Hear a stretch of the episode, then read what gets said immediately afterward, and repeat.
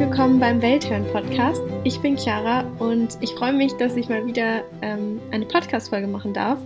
Heute habe ich Marina als Gast an Bord, die uns ein bisschen über ihr Auslandssemester in Spanien erzählt. Marina, stell dich gerne kurz vor und ähm, erzähl doch mal ein bisschen über deine Auslandserfahrung. Ich bin die Marina, ich bin 21 Jahre alt, ähm, bin gerade in meinem Auslandssemester in Spanien. Gerade bin ich schon eineinhalb Monate hier und ähm, mache quasi mein ganzes Sommersemester hier. Ähm, also bleiben mir noch so ungefähr vier Monate über. Genau, ich bin in dem Süden von Spanien, in einem kleinen spanischen Örtchen, Alcoy heißt es, ist ungefähr 45 Minuten von Alicante entfernt. Ähm, aber obwohl es sehr klein ist, finde ich es total schön. Ja, schön. Und hast du außerhalb dieses kleinen Örtchens ähm, schon ein bisschen was von Spanien gesehen? Also warst du schon zum Beispiel in Barcelona oder auch in Alicante oder wo bist du schon unterwegs gewesen? Ähm, wir machen hier ziemlich viele Wochenendtrips, um einfach möglichst viel von der Kultur mitzunehmen. Ähm, genau, also ich war schon in Barcelona, ich war schon in Alicante, in Valencia war ich auch schon und äh, nächstes Wochenende geht es dann nach Madrid. Schön.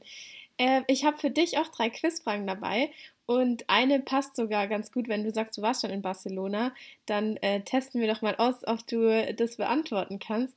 Nämlich, ähm, wie hieß der berühmte Architekt, der mit Bauwerken wie der Sagrada Familia das Stadtbild Barcelonas maßgeblich prägte? Ist das A. Carlo Rossi, B. Ludwig Mies van der Rohe oder C. Antoni Gaudi?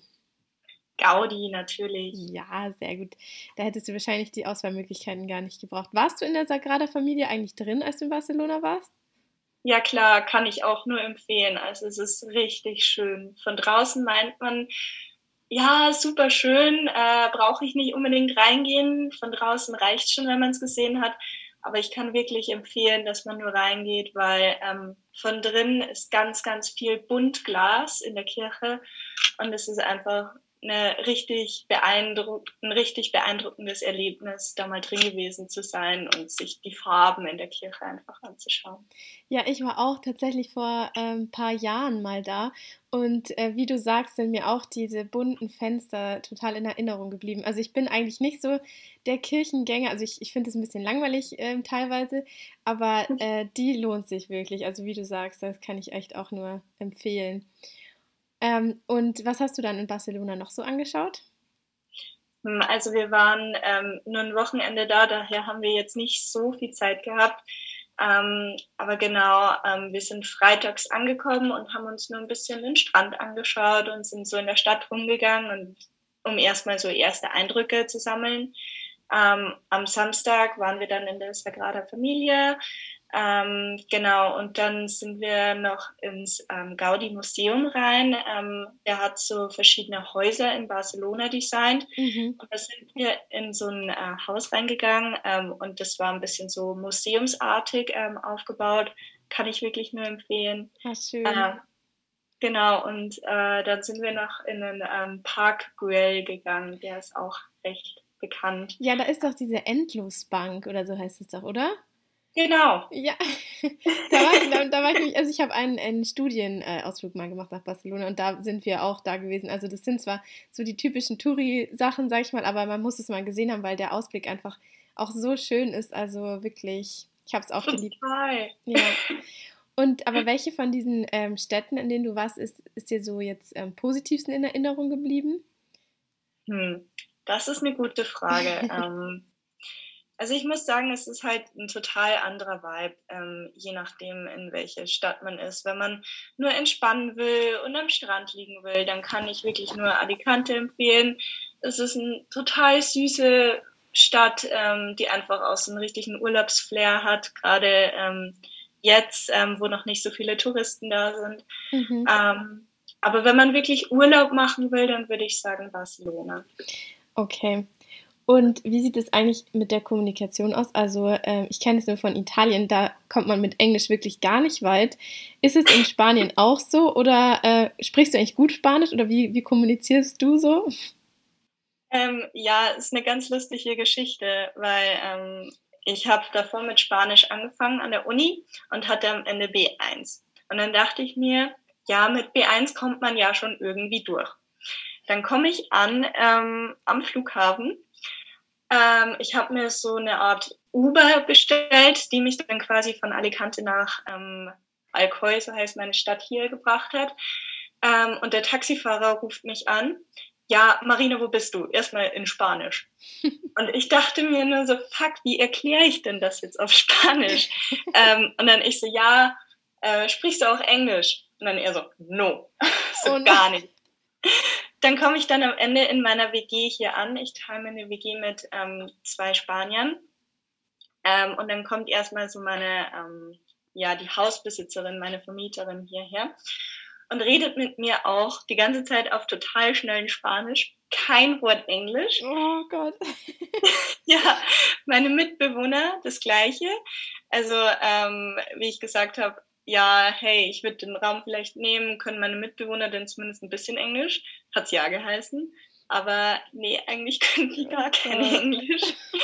Also war ein kleiner Kulturschock, würde ich jetzt mal sagen. Ähm, aber ich glaube, es ist vieles auch daher geschuldet, dass ich hier in einer relativ kleinen Stadt bin.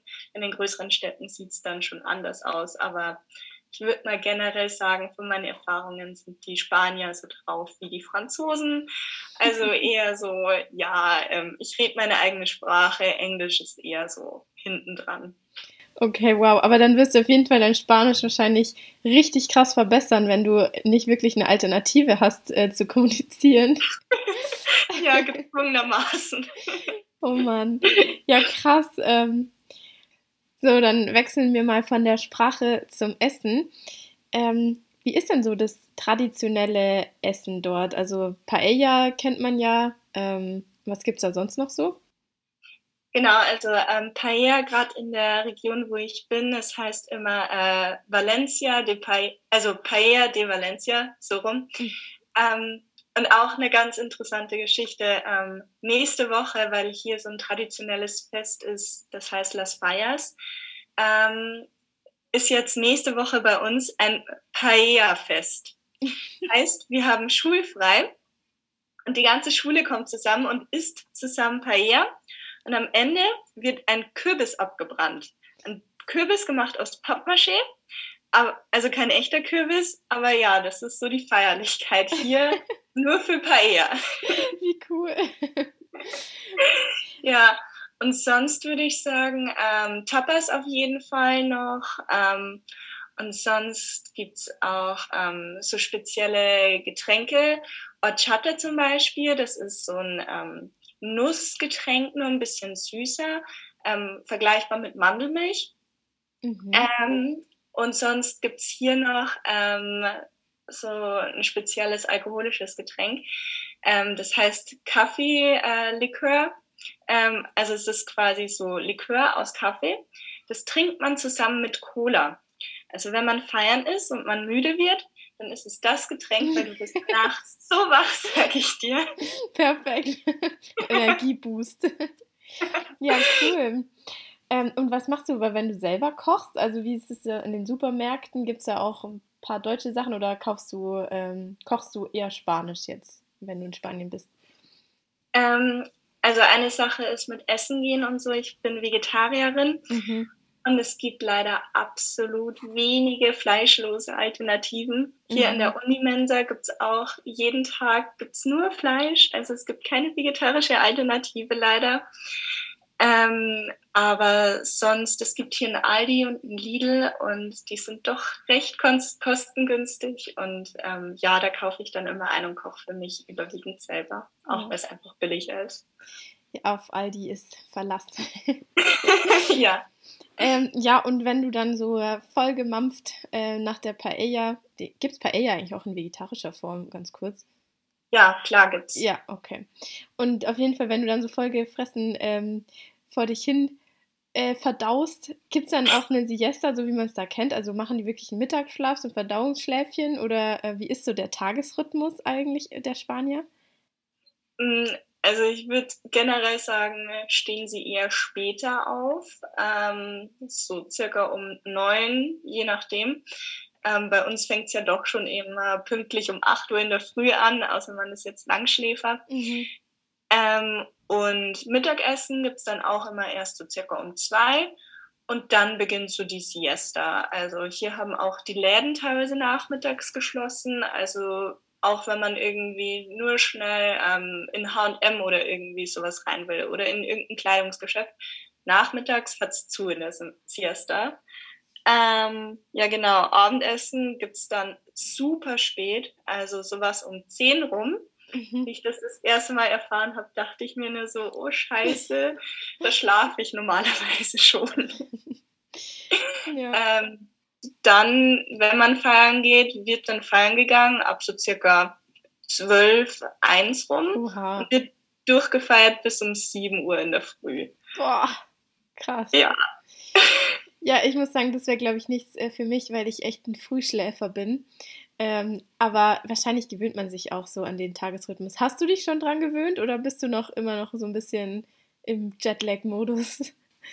Oh, vereinzelt, weil während der Uni-Zeit behalte ich mir schon irgendwie so meinen deutschen Rhythmus bei und stehe eher früh auf und mache dann meine Sachen.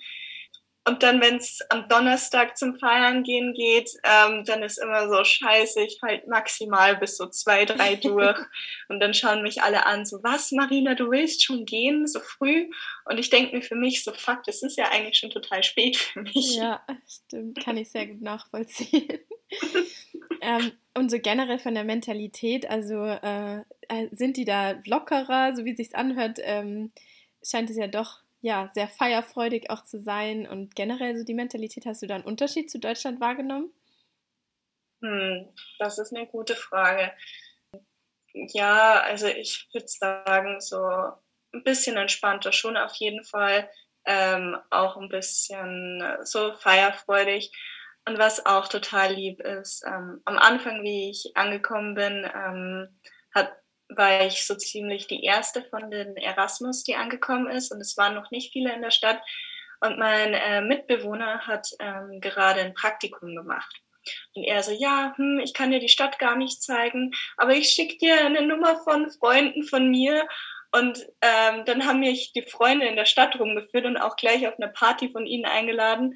Und das ist anscheinend richtig normal, weil noch mehrere von meinen Freunden solche Erfahrungen gemacht haben.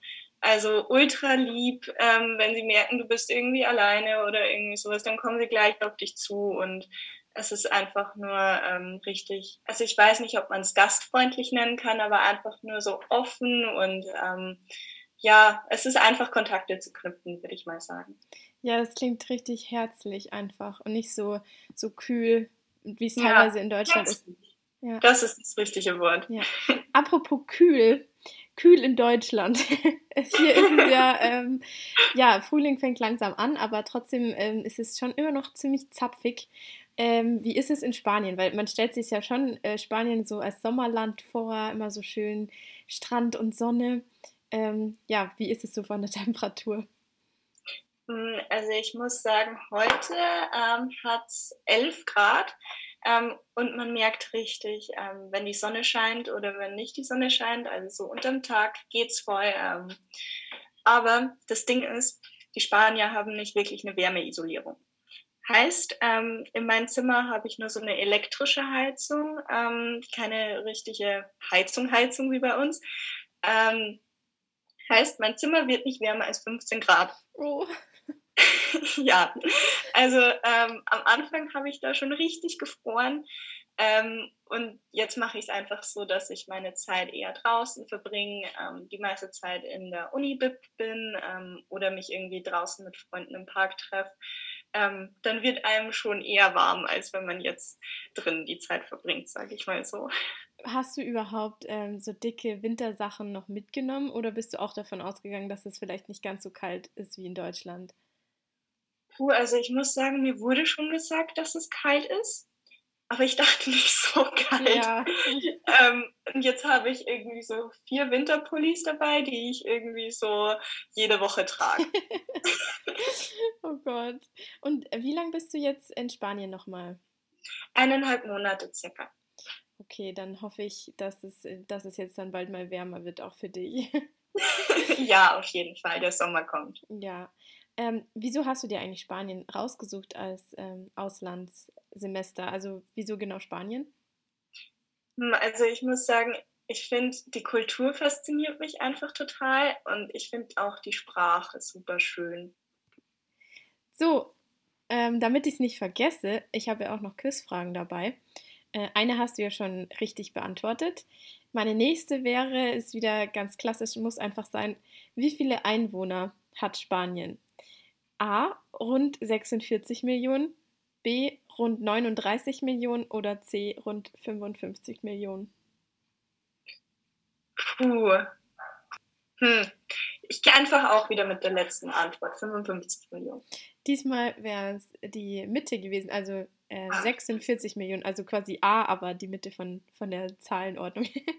ähm, ja, 46 Millionen wären es gewesen, aber ich muss sagen, das hätte ich jetzt auch nicht gewusst. Aber es ist trotzdem ein interessanter Fun-Fact. das stimmt auf jeden Fall.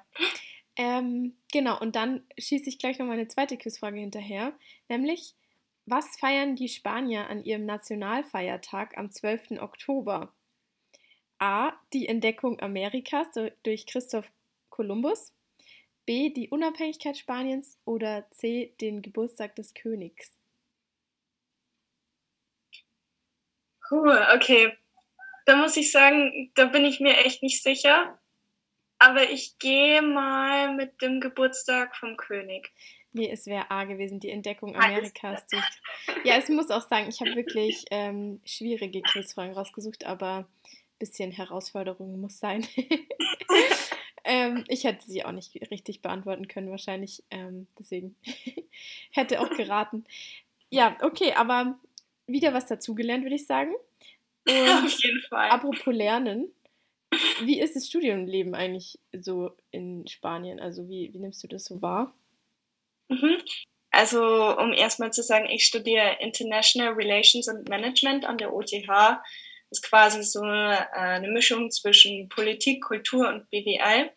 Ähm, aber hier habe ich mich jetzt nur auf ähm, BWL spezialisiert.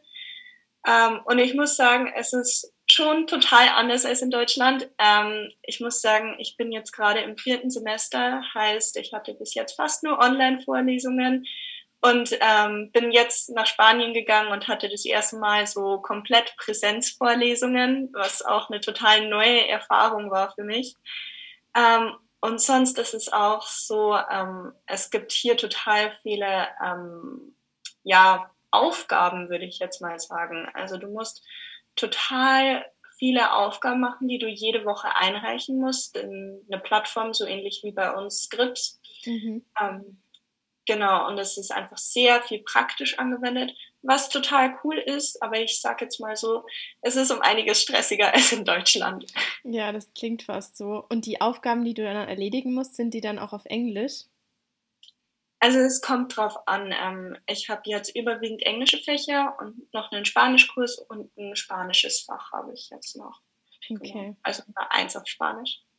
Ja, krass, aber ich hoffe, dass du neben dem Studium noch ausreichend äh, Zeit hast, auch ähm, ja, deine Auslandserfahrung ein bisschen zu genießen. Ähm, ja, und ich habe mich mega gefreut über, über deine Geschichten und äh, den Austausch war wirklich super spannend. Und ich ja. freue mich auch hier zu sein. Damit verabschiede ich mich und ja, nochmal vielen Dank, Marina, das, für deine Zeit und wünsche euch einen, einen weiteren schönen Tag. Äh, freue mich auf die nächste Folge und ja, bis bald. Tschüss.